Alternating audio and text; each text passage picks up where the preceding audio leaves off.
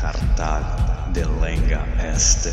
Urbe latericium evenit marmorem reliquit Vini, vili, vec. fabrum esse suae cenque fortunae Ceterum, Cenceu, Cartagine, F. Delendem.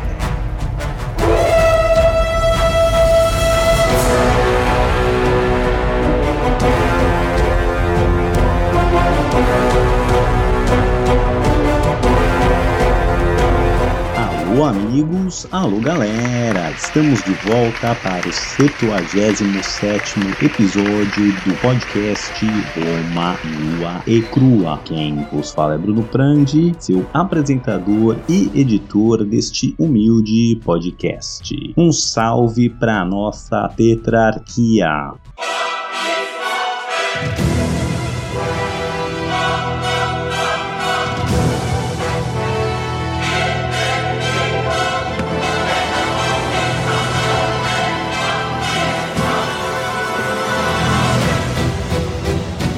Imperator Maximus Nicolas Prandi. Nossos Césares Lucas Prandi, Álvaro Desidério e César Casolari.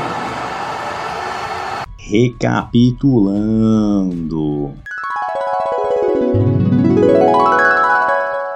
No episódio passado, vimos César e os romanos lidarem com rebeliões que estavam acontecendo ali na Gália. O JC chega a cruzar ali o Rio Reno, invadir a Germânia de novo, tocar o terror um pouco ali, depois voltar para Gália, rearranjar suas tropas ali pela região. Os Eburões que estavam dando muito trabalho, o JC resolve abrir o território deles para conquista, deixa todo mundo ir lá, roubar o que quiser, tomar o que quiser e assim consegue basicamente eliminar esse inimigo. As coisas ali dão uma acalmada na Gália, né? As, as revoltas são contidas e é por ali que a gente parou. Ele também explica um pouco de as culturas gaulesas e germanas, suas diferenças e dá uma aprofundada de como era a vida destes povos. E muito bem, partimos então pro episódio de hoje.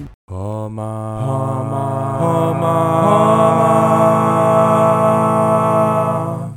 Roma, nua e crua. Bom, pessoal, dada aquela acalmada ali na, na Gália, o negócio em Roma tava pegando fogo. Eu tô focando aqui basicamente só no Júlio César, desde que a gente en- entrou nele, desde o episódio 60 mais ou menos, mas as coisas em Roma não pararam porque o JC tá, tá causando na Gália, o bicho tá pegando lá também. Eu não vou parar aqui muito para falar, mas teve assassinatos ali, a gente já vinha abordando antes de chegar no César todas essas disputas políticas que estavam acontecendo e como a violência já parte, é, começa a fazer parte da vida política e isso vai ficando cada vez pior, rolou uns assassinatos lá e basicamente o Senado meio que reconvoca todo mundo ali em Roma para fazer um juramento e resolver umas tretas ali que abordaremos em episódios mais pra frente. Mas o que eu quero dizer com isso? Não sei.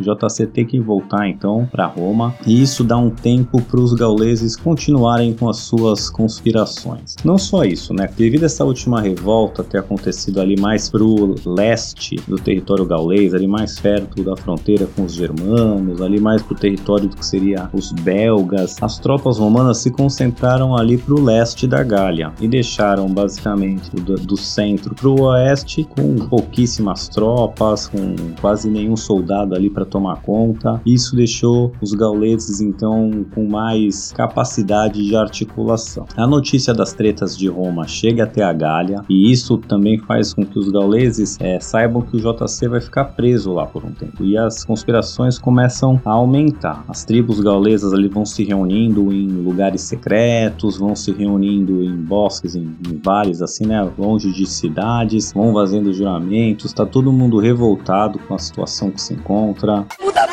Sacanagem! Os gauleses há né, algumas dezenas de anos atrás eram temidíssimos, inclusive pelos romanos. O valor dos gauleses, o valor militar era algo assim lendário. E agora eles são basicamente estados clientes dos romanos, são províncias romanas, são completamente é, subjugados pelos romanos. Isso ninguém aceitava, né? Nenhuma das tribos. Eles não tinham muito o que fazer toda vez que tentavam um ou outro se revoltar. O JC e os romanos passavam o trator, mas como eu já vim explorando aqui, o JC usou muito bem as divisões internas, usou muito bem as, as tretas internas, soube muito bem jogar um pelo outro. E essas tribos nunca foram muito unidas, nunca tiveram tanta coordenação, o que facilitou muito para os romanos. Agora era diferente, agora eles estavam se organizando, se organizando em grandes confederações, digamos assim, e queriam fazer, queriam ajeitar um jeito.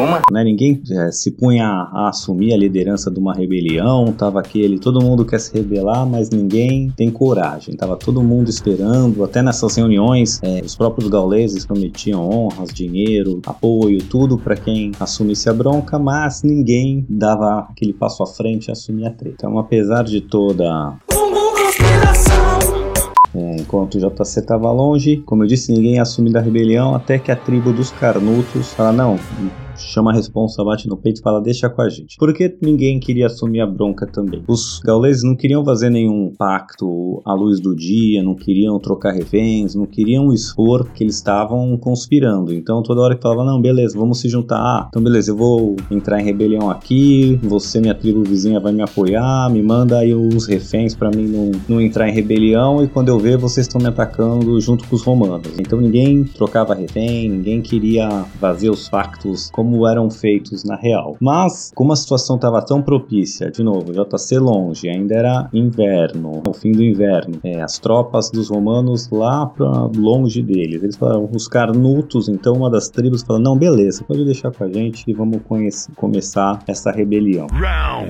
O jogo começou, aperta o start. E o que eles fazem? Eles vão primeiro massacrar todos os romanos do seu território, né? Eram alguns poucos soldados, eram mais o que, que tinha lá de romano? Mercador, comerciante, até alguns oficiais, que seriam soldados aqui, vou colocar entre aspas, mas não um exército, né? Mas é um oficial que está lá, como posso dizer, encarregado de coletar os impostos, de coletar é, as provisões que, que os romanos exigiam. Então essa galera e mercadores e esses cobradores de impostos que até eram militares, mas assim, né? Não eram um exército, esses caras vão ser massacrados. E aí começa a treta. No primeiro dia que ocorre esse massacre, aí os gauleses já vão usar uma vou chamar de rádio peão aqui, mas eles tinham um método de comunicação de ir levando a tribo por a tribo, né? Um conta, vai para outro, tinha um, um telefone sem fio ali. E no mesmo dia que acontece esse massacre, essa notícia já se espalha ali num raio de mais ou menos uns 130 quilômetros, né? E essa notícia então chega no território dos Arvernos era uma tribo muito famosa, tinha um líder muito carismático, um tal de Vercingetorix, ou Vercingetorix em português, mas eu vou usar aqui o latim Vercingetorix, eu acho muito mais legal. Ele era filho de um tal de Celtilo, que era um ex-rei dos Avernos ali, que foi até morto é, pelos próprios gauleses, porque ele, antes de César, antes dessas coisas todas estarem acontecendo, ele meio que tentou unificar a Gália ali, ficar rei de toda a Gália. Eles já eram uma tribo muito poderosa, esse cara também já era muito forte. Só que como ele quis tentar unificar a Gália, logo alguém traiu ele, passaram a faca nele, porque os gauleses eram muito independentes, até como a gente já viu, o César explorou e os romanos exploraram isso muito bem. Mas essa tribo tinha muito prestígio, tinha muitos clientes, né? Tinha outras tribos que eram é, subsidiárias dela, ligadas a ela. Então, é, chegando a, notícia aí da revolta dos Carnotos, o Vercingetorix, que não estava como rei da tribo, então, mas ele logo consegue reunir a galera, falou: olha, tá rolando essa rebelião, vamos se juntar, é nossa chance, é liberdade, né? Ou morte, a gente já sabe o que, que, o que, que é ser subjugado pelos romanos, não vai ter boa, então essa é a nossa chance, vamos se juntar. E aí, basicamente, ele consegue convencer a galera, já elegem ele rei ali da tribo, expulsam os, os rivais, a, a ala do deixar disso, a ala do vamos ficar brother dos romanos, essa galera ou é morta ou é expulsa do território. Vercingetorix então assume ali a posição de rei e ele já vai também também mandar emissários ali para todas as tribos em volta. E como eu disse, já tava rolando essas conversas, né? Um, que os Carnutos puxaram o bonde, o Vercingetorix abraçou, ele era uma tribo mais poderosa, mais rica e tinha mais vassalos, então ele já vai usar essa, essa rede deles e em pouco tempo eles já vão conseguir que se juntem as causas ali, os senões, os parisienses, os piquitões, os cadurcos, os turnoros, os austercos, os lemóvidos, os andes, os venetos, etc. Então já tem aí várias tribos agora que se juntaram e estão todas querendo dar fim nos romanos. E mais que isso, né? Agora a gente tem mais de um terço da Gália de novo em revolta, mas o que ainda difere dessa vez é que essas tribos estão bem unidas e o Vercingetorix ele assume meio que o controle dessa coalizão inteira. Então agora a logística vai ser unificada, a coordenação vai ser unificada, as tropas vão ser unificadas. Então vai ser uma outra etapa agora. Agora o bagulho ficou sério. Bagulho. Não só sério como gigante, né? Agora essa coalizão tinha muitos soldados. Então o Vercingetorix ele decide dividir ainda essa coalizão, enquanto eles ainda estão nadando de braçada, que não tem nenhuma oposição quase, e eles vão começar a atacar agora os territórios que são aliados romanos. Quem que sobrou ali de romano, que é bem fiel e tá ali se mantendo, são mais os territórios que fazem fronteira ali com as províncias romanas, que já eram meio que aliados romanos antes mesmo de começar, antes mesmo do Júlio César entrar e começar toda essa treta na Gália aí. Eram os Edos, os Remos, os- a região de Narbona ali, os Boios, Elvios. Tinha algumas tribos ali que eram mais fronteiriças, mais coladas ao que era o território romano, que já tinham longa data de relações com os romanos, comerciais, políticas, etc. E eles, né, como já eram ali- aliados antigos, conforme o- o César foi expandindo a influência na Gália, essas tribos também foram expandindo suas influência, então eles tinham, posso dizer assim, que César foi um fator até positivo para eles, então eles eram mais fiéis. E agora essas tribos começam a ser atacadas. Não as bem fronteiras, mas vamos dizer assim, as subsidiárias dessas fronteiras. O Vercingetorix vai atacar a tribo dos Bituringes. Bi- Bi- Bituringes. Bituringes. Beleza.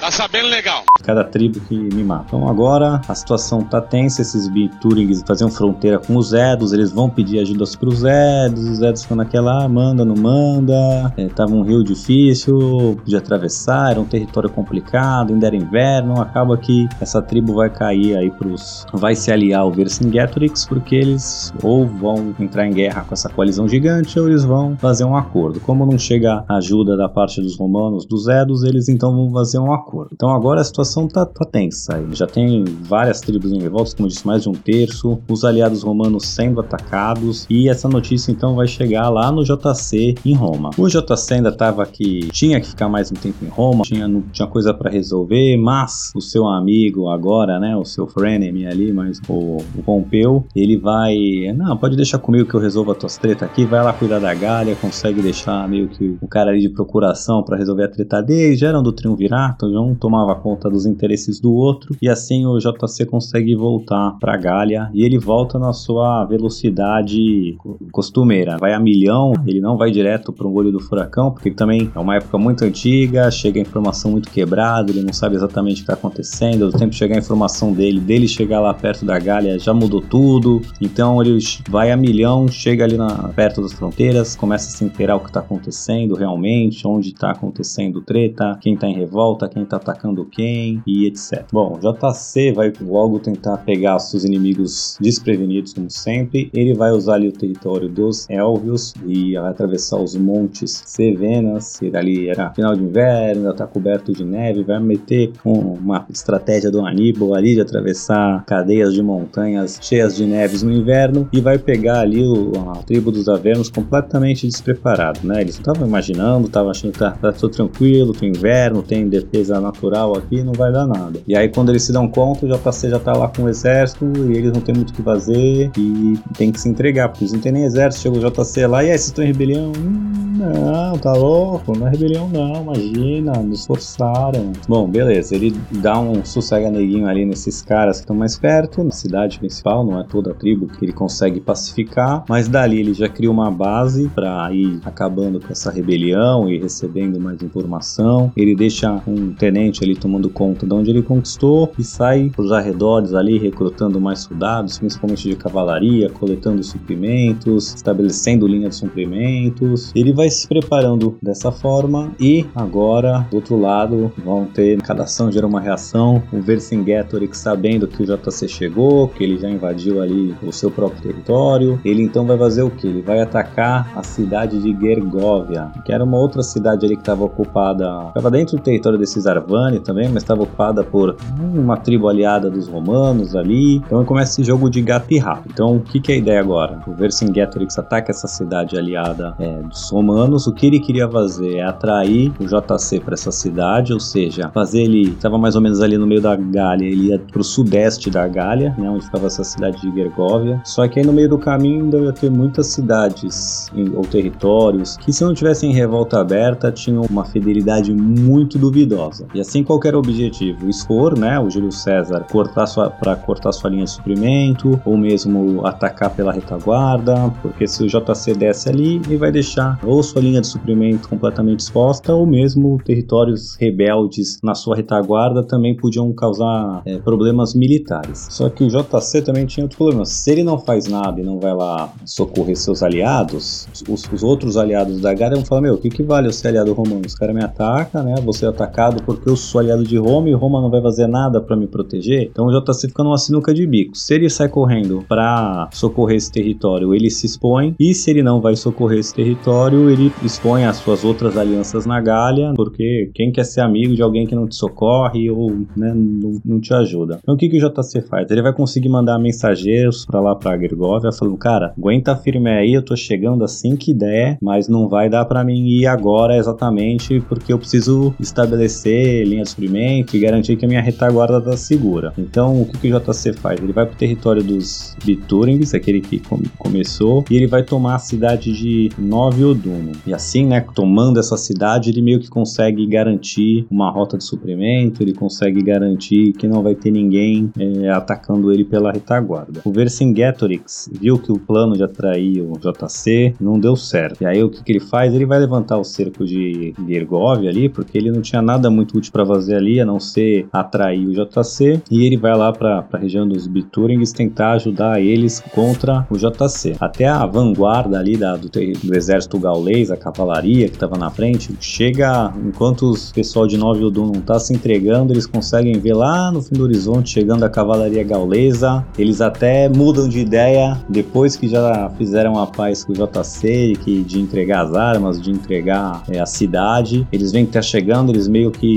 mudam de ideia. O JC fica bem pé da vida, consegue. Ele também vê que o, o pessoal tá chegando, ele consegue usar a sua cavalaria germana para expulsar essa vanguarda aí do, do exército gaulês que estava chegando. Estão chegando a milhão de longe, cansados. Então vem a, a cavalaria germana que já era melhor que a gaulesa, né? Que estava trabalhando, essa germana já estava ali de mercenário no exército do Júlio César. Eles pegam essa cavalaria cansada, eles conseguem expulsar essa cavalaria. E aí quando essa cavalaria é posta para correr, digamos assim, a cidade de Nova Odunum vê que oh, não vai ter jeito, vamos ter que nos entregar. Então eles tinham se entregado, mudaram de ideia, mudaram de ideia de novo, se entregam, botam uma culpa em algumas pessoas ali para ser executadas, falam, oh, não foi culpa nossa, foram eles, JC foi eles que, que mudaram de ideia, mata eles aí, vamos ser brother. Tá bom. Bom, depois de Nove Odunum cair para os romanos, né, o Vercingetorix então vai reunir toda, todas as tribos, todas a, todos os rebeldes de novo e vai jogar um papo reto, vai falar, cara, a gente vai ter que mudar os planos e aí é mais ou menos a conversa assim. Os romanos dependem dos suprimentos da Gália para conduzir a guerra. Se os privarmos dos nossos suprimentos, ou eles terão que abandonar a campanha pela fome, ou terão que se expor e nos atacar em condições desfavoráveis. O que precisamos é uma política de terra arrasada, não deixar nada que os romanos possam aproveitar: comida, abrigo, capim, nada. Bom, fica decidido então é, que, os que o território dos Bituringes vai ser completamente destruído. E do dia para a noite eles vão tocar fogo em tudo.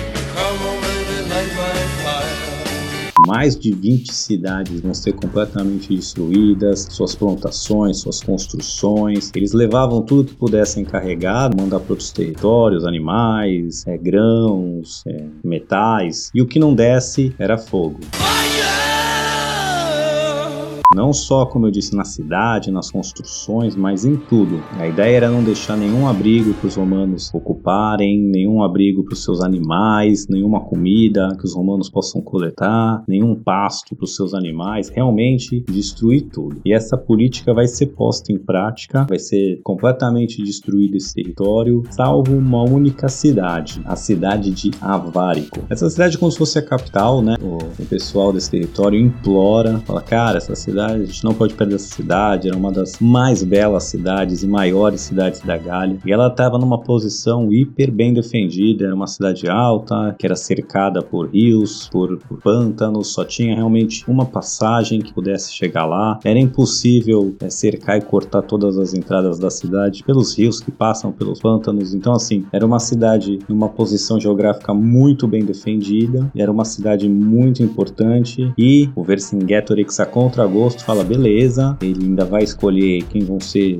cerca de 10 mil soldados ali de total lealdade, que ele tem total confiança para ser a guarnição da cidade, mas essa cidade vai ser a única que não vai ser destruída. Vocês imaginam, né, por um pouco um território inteiro, o, o quão difícil é essa decisão, principalmente o pessoal desse território, né, eles estão, não, tranquilo que depois a gente reconstrói, é, as outras tribos vão apoiar a gente com comida, com material para reconstruir. Então, assim, era a questão de vida ou morte, liberdade ou escravidão. Então, fica acordado assim. Essa política de terra arrasada funciona muito bem. Os romanos continuam a sua marcha, chegam lá nas portas da cidade e começam a montar os seus equipamentos de si e tal. O Vercingetorix, ele também vai montar o acampamento a cerca de um quilômetro dessa cidade, vai ficar de olho nos romanos, vai ficar vendo o que eles estão fazendo, como. Essa política de terra arrasada realmente ferrou geral para os romanos. E, de novo, né, eles têm que não tem onde se alocar, não tem de onde tirar recurso, não tem de onde fazer nada. E, em pouco tempo, a fome começa a ficar negra no acampamento romano como um todo. E os romanos não só têm que montar seu acampamento e atacar a cidade, eles têm que preparar os equipamentos de cerco para tomar a cidade. A cidade era muito difícil de ser tomada, então toda a engenharia romana vai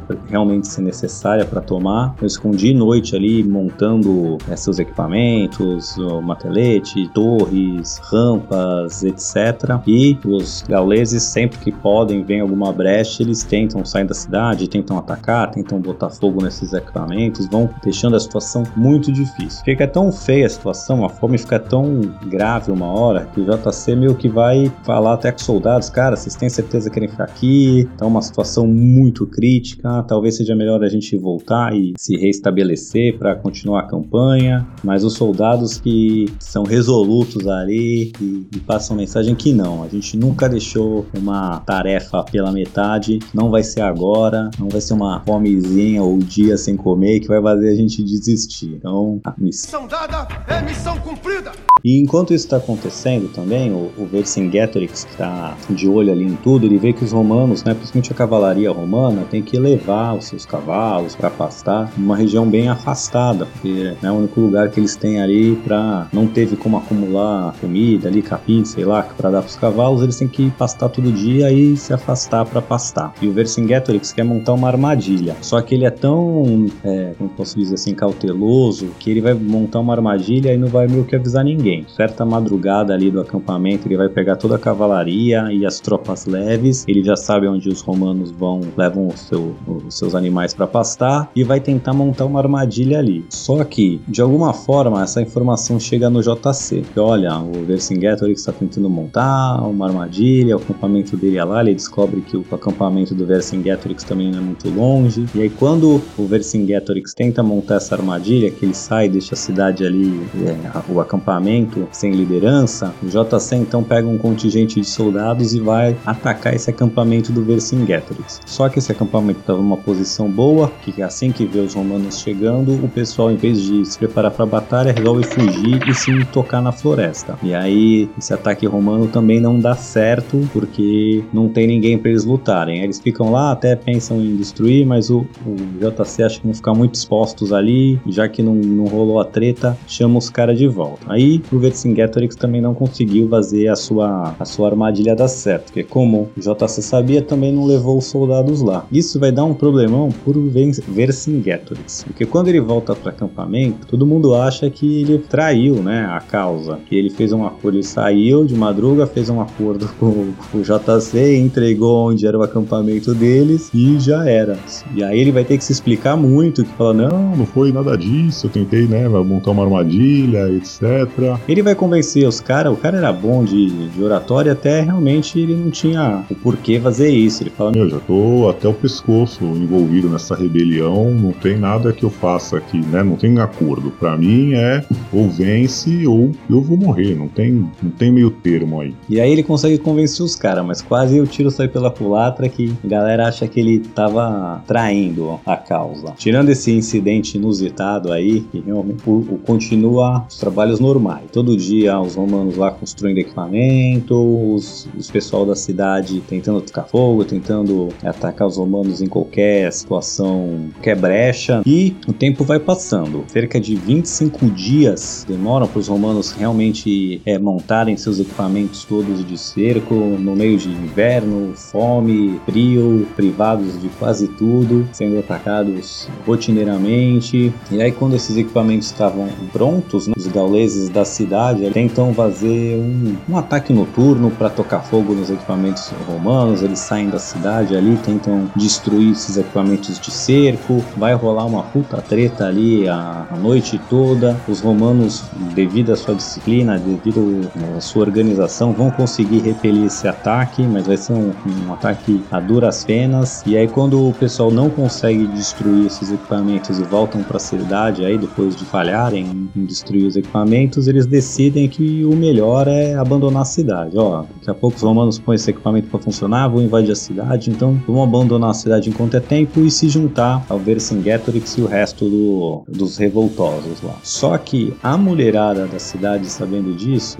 fica em choque. Não é? Ah, vocês vão agora sair e abandonar a gente, a nossa própria sorte, para ser estuprada, escravizada e etc. E essa mulherada era mãe de vários, era esposa de vários, mas a mulherada meio que se joga ali na praça e, pelo amor de Deus, não abandonem a cidade, fiquem aí, nos defendam. Não me abandone. E essa súplica aí da, da mulherada surte efeito e a galera resolve então ficar. Só que o que eles não esperavam, é que logo no dia seguinte, logo né, amanhã, assim que, que começa o dia, o JC já ordena um ataque na cidade. E o pessoal, apesar de saber que logo viria um ataque, não achou que ia ser tão cedo, tão rápido e meio que, de certa forma, pega eles desprevenidos. E o JC também usa umas táticas de dissuasão, coloca umas torres de um lado para fingir que estão atacando por ali, mas conseguem tomar um ponto ali da muralha e aquele pontinho que eles tomaram da muralha vai subindo mais soldado. O que acontece é que logo pela manhã os, os- os soldados romanos conseguem tomar a muralha da cidade. E ainda tem né, cerca aí de pelo menos 10 mil soldados gauleses dentro da cidade. Eles tentam se reunir em alguns pontos estratégicos, mas meu, uma vez que os romanos entraram ali, o bagulho vai ficar um banho de sangue sem, não vou dizer sem precedentes, mas banho de sangue louco, né? Tu imagina se os romanos estavam com alguma paciência, zero paciência, depois de quase um mês ali sofrendo de todo tipo de privação, fome, para eles não tinha mais mulher, criança, velho, tava na cidade, era para ser eliminado e assim que os romanos começam a descer, não tem, não tem para ninguém, realmente vai ser um banho de sangue, um massacre completo. Para ter uma ideia, aí a cidade tinha cerca de 40 mil habitantes, né? 40 mil pessoas lá dentro ao todo, contando